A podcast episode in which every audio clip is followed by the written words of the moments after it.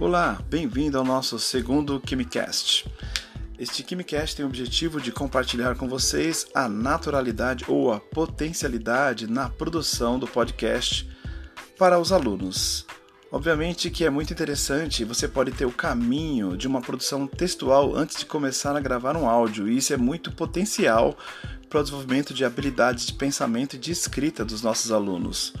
Outra maneira é você ir naturalmente para o seu laboratório, é, produzindo áudio diretamente, sem nenhuma produção textual.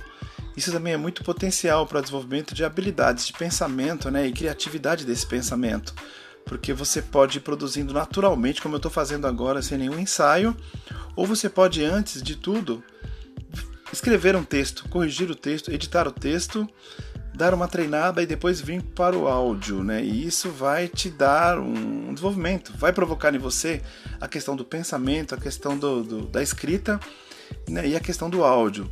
Ao mesmo tempo, se você produz um áudio sem você escrever um texto antes e você constrói, desconstrói, refaz esse áudio, você também está treinando.